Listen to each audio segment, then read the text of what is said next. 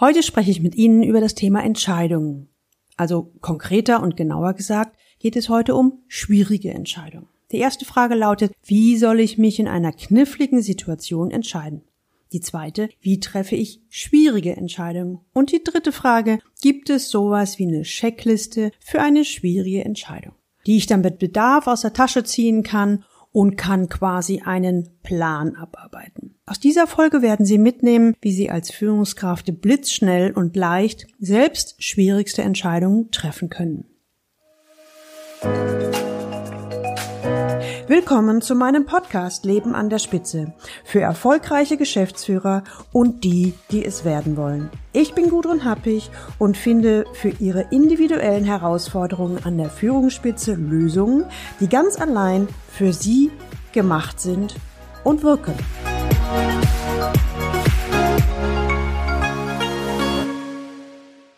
Frau Happig, wie soll ich mich nur entscheiden? Ich quäl mich nun schon seit mehreren Monaten mit dieser Frage und langsam wird eng. Ich muss mich entscheiden. Aber wie mache ich das? Und weiß ich dann auch noch, dass es die richtige Entscheidung ist? Helge T., Geschäftsführer eines mittelständischen Maschinenbauunternehmens, ist ziemlich frustriert. Helge ist Anfang 50. Seit über zehn Jahren ist er Geschäftsführer eines sehr erfolgreichen Maschinenbauunternehmens. Er hat sich in der Vergangenheit nie lange mit Entscheidungen aufgehalten. Sein Motto war, wer nicht entscheidet, hat ja schon verloren. Aber diesmal ist es anders. Es geht um seinen Kooperationspartner. Seit Monaten ist er mit diesem unzufrieden. Frau Happig, ich habe schon so oft mit ihm darüber gesprochen, was mich stört. Jedes Mal verspricht er mir hoch und heilig, dass jetzt alles besser wird. Wissen Sie, ich bin dann so froh über diese Worte, dass ich hoffe, dass er es jetzt geschnallt hat. Ich bin voller Hoffnung und stürze mich in die weitere Zusammenarbeit. Aber nach ein paar Wochen ist es genauso wie vorher. Wissen Sie, Frau Happig, nach außen wirke ich ja selbstbewusst, souverän und durchsetzungsstark. Aber sobald es für mich um, ich sag mal, um etwas geht, dann kommt meine Harmoniesucht durch.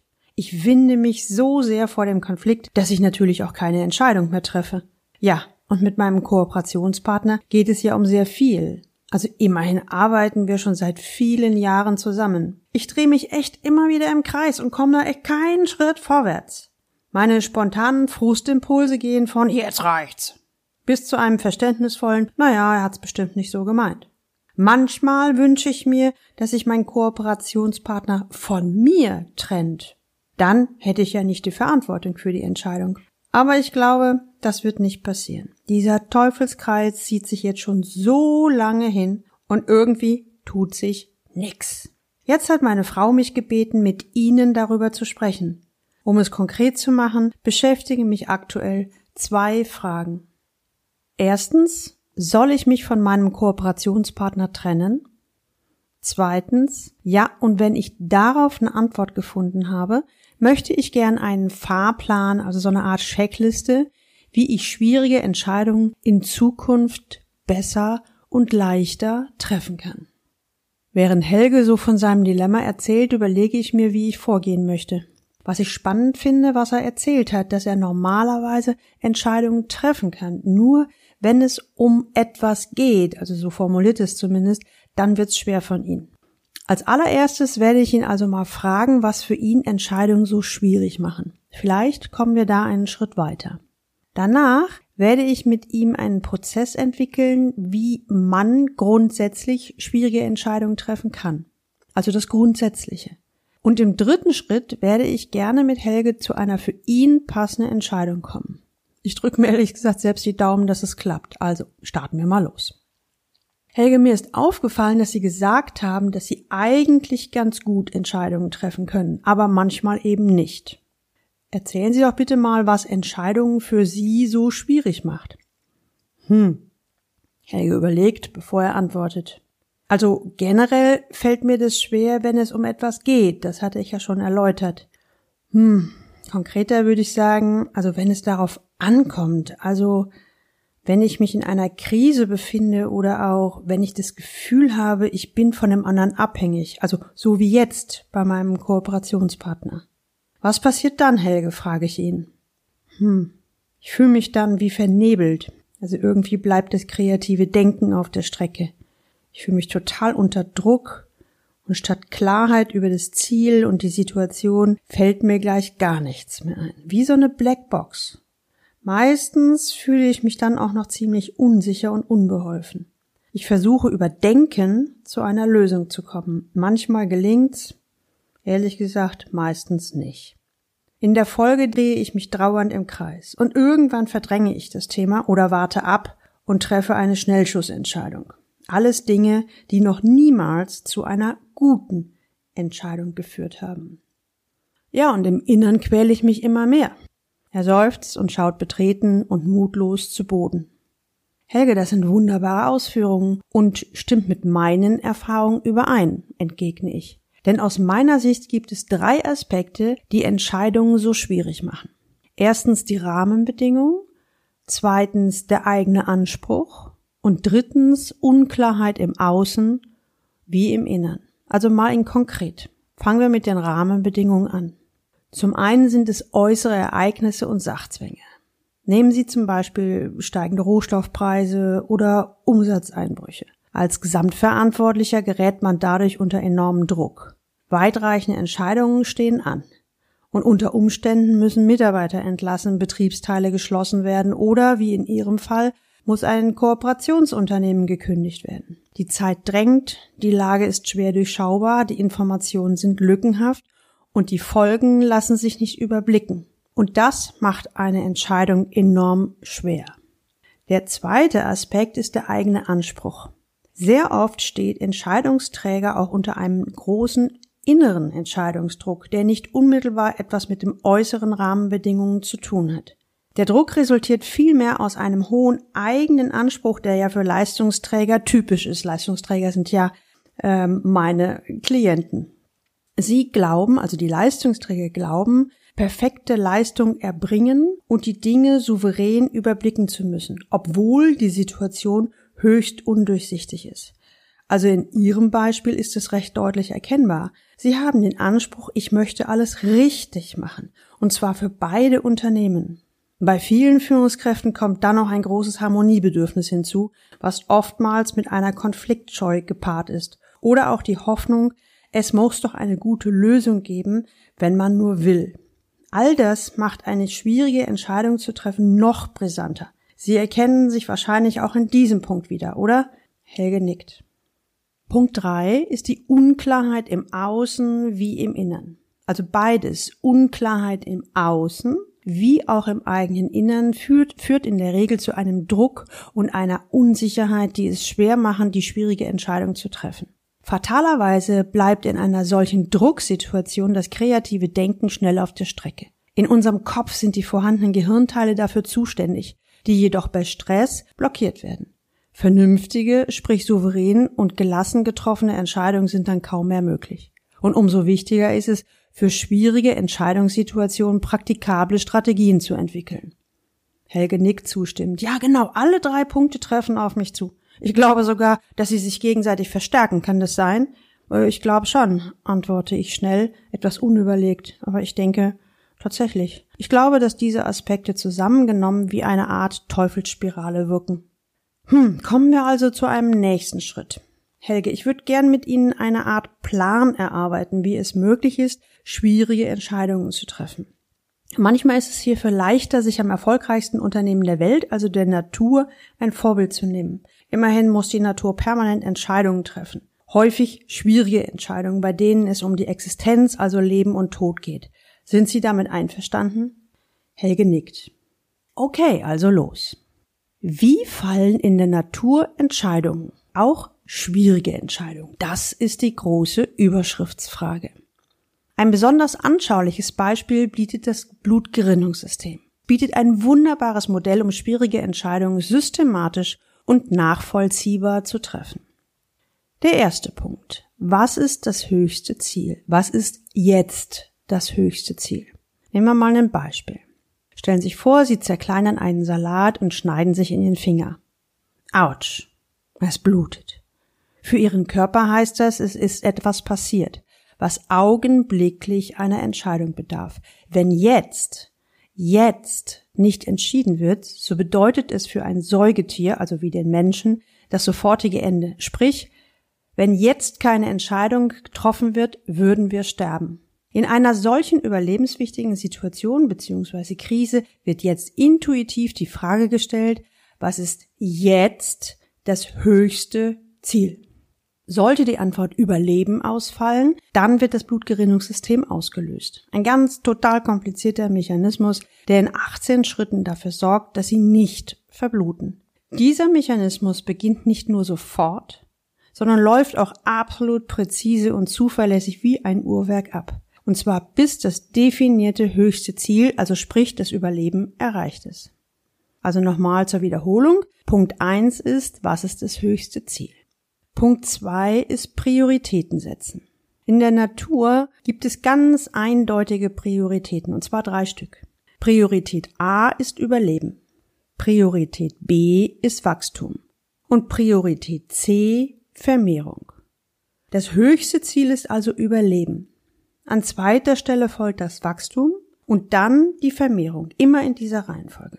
Wenn es um das Überleben geht, interessieren weder Wachstum noch Vermehrung in diesem Moment und es wird auch nicht nach Ursachen geforscht. Stattdessen läuft das Blutgerinnungssystem an und alle Beteiligten ordnen sich dem höchsten Ziel Überleben unter. Jeder spielt dann seine Rolle nach den eindeutig festgelegten Spielregeln.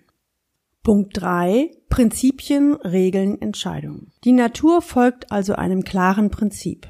Punkt A. Ein Ereignis erfordert eine Reaktion. Punkt B. Das System fragt sofort, was ist jetzt das höchste Ziel? Punkt C. Daran ausgerichtet fällt die Entscheidung, zum Beispiel Überleben. Und D. Ein festgelegter Mechanismus läuft ab, um das Ziel zu erreichen. Dazu gibt es klare Spielregeln. Also analog zu diesem Prinzip der Natur lässt sich nun ein Entscheidungsprozess in fünf Schritten definieren, der eine hervorragende Unterstützung für Führungskräfte in schwierigen Situationen bietet. Genauso können Sie bei krisenhaften und schwierigen Situationen schwierige Entscheidungen in kürzester Zeit treffen. Helge hat die ganze Zeit intensiv mitgeschrieben. Ich mache an dieser Stelle eine Pause und warte, was passiert. Vielleicht kommen Fragen, Verständnisfragen, vielleicht auch was ganz anderes. Ich bin echt überrascht, wie schnell Helge den Transfer selbst einläutet.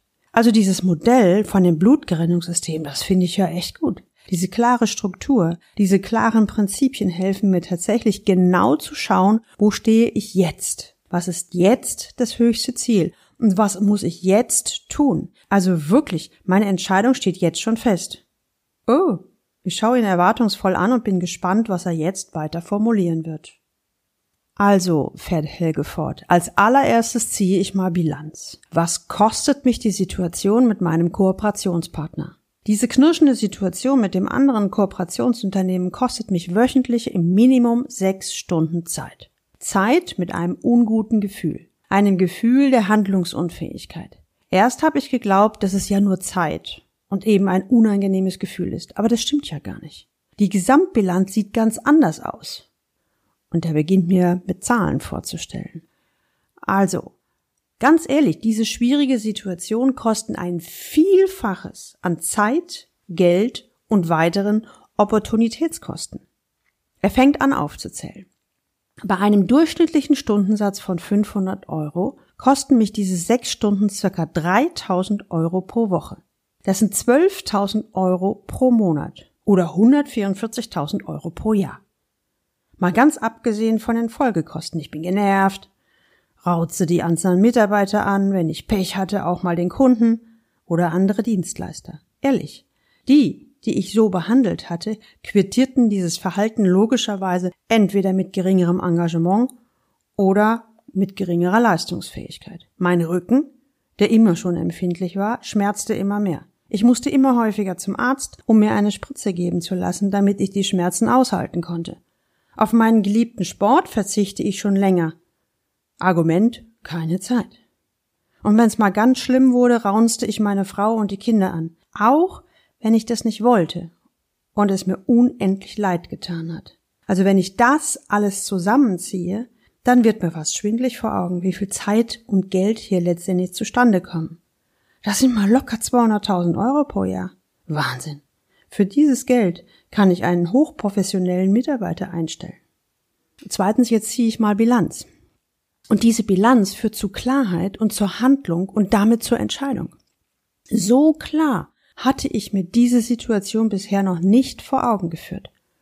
Ganz überrascht frage ich jetzt Helge, ja Helge, und was ist jetzt das höchste Ziel? Kaum hatte ich die Frage zu Ende gesprochen, kam blitzschnell seine Antwort. Frau Happig, ich führe zeitnah ein Gespräch mit meinem Kooperationsunternehmen und am Ende des Gesprächs steht eine klare Entscheidung mit einem klaren Ergebnis, egal wie diese Entscheidung bzw. das Ergebnis ausfällt. Am Ende wird es eine klare Entscheidung gegeben haben und diese ziehe ich durch mit allen Konsequenzen. Helge wirkt sehr klar und sehr entschlossen. Jetzt bauen wir mal die Brücke zu innen. Kennen Sie das auch? Dass Sie vor einer schwierigen Entscheidung stehen, dann können Sie Folgendes tun, so als ganz pragmatischen und praktischen Tipp. Als allererstes fragen Sie nach dem höchsten Ziel. Was ist jetzt Ihr höchstes Ziel? Und dabei ist es wichtig, dass Sie einen konkreten Aspekt benennen. Zweitens berücksichtigen Sie bitte zu diesem Zeitpunkt nicht irgendwelche Ursachen oder fangen an zu analysieren. Das lenkt ab. Fokussieren Sie sich ganz klar auf die Frage, was ist jetzt das höchste Ziel? Das wird sie extrem schnell, ähnlich wie Sie es bei Helge gesehen haben, in eine Handlung bringen. Machen Sie es wie die Natur. Das Blutgerinnungssystem geht nach ganz klaren Prinzipien vor, indem es Prioritäten setzt, um auch in kniffligen Situationen schnellstmöglich schwierige Entscheidungen zu treffen. Im Ergebnis können Sie selbst schwierigste Entscheidungen leicht und blitzschnell treffen. Erinnern Sie sich noch an den Anfang, als Helge formulierte, wie soll ich mich nur entscheiden? Ich quäle mich nun schon seit mehreren Monaten mit dieser Frage und langsam wird's eng. Ich muss mich entscheiden, aber wie mache ich das?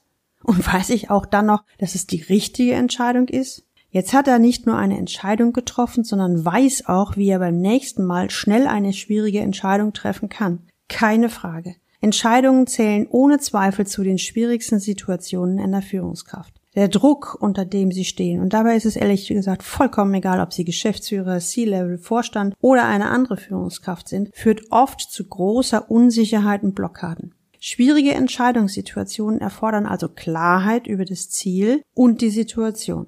Um diese Klarheit zu finden, ist ein Beispiel aus der Natur hilfreich. Und ich nutze gerne das Blutgerinnungssystem dafür. Die Natur geht nach ganz klaren Prinzipien vor, indem sie Prioritäten setzt um auch in kniffligen Situationen schnellstmöglich schwierige Entscheidungen zu treffen. Machen Sie sich aber bitte auch eins klar. Es ist Aufgabe der Führungskraft, also von Ihnen. Und auch hier ist es wieder egal, ob Sie Geschäftsführer, Vorstand, C-Level, mittlere Führungskraft sind. Es ist Ihre Aufgabe, das höchste Ziel zu definieren und es den Mitarbeitern klar und deutlich zu kommunizieren. Sie selbst werden sich eine Menge Zeit und Ärger sparen. Wenn Sie das Thema Entscheidungen noch weiter interessiert, dann hören Sie doch mal in die Folgen 17 und 25 rein. In der Folge 17 mit dem Titel Wie Sie Ihren Chef dazu bringen, dass er macht, was Sie von ihm wollen. Und die Folge 25, wie Sie den Vorstand zur Entscheidung bringen. Kennen Sie eigentlich schon mein kostenfreies Audio-Coaching für Führungskräfte Moderne Führung an der Unternehmensspitze? Laden Sie es gern unter dem Link runter www www.galileo-institut.de slash audiocoaching-unternehmenslenker. Die Links finden Sie auch unten in den Show Notes. Und denken Sie dran, jetzt fix auf Abonnieren oder Folgen in der Podcast-App klicken, damit Sie keine Folge mehr verpassen und dann hören wir uns wieder in der nächsten Folge. Und jetzt wünsche ich Ihnen viel Freude beim Leben an der Spitze. Ihre Gudrun Happig.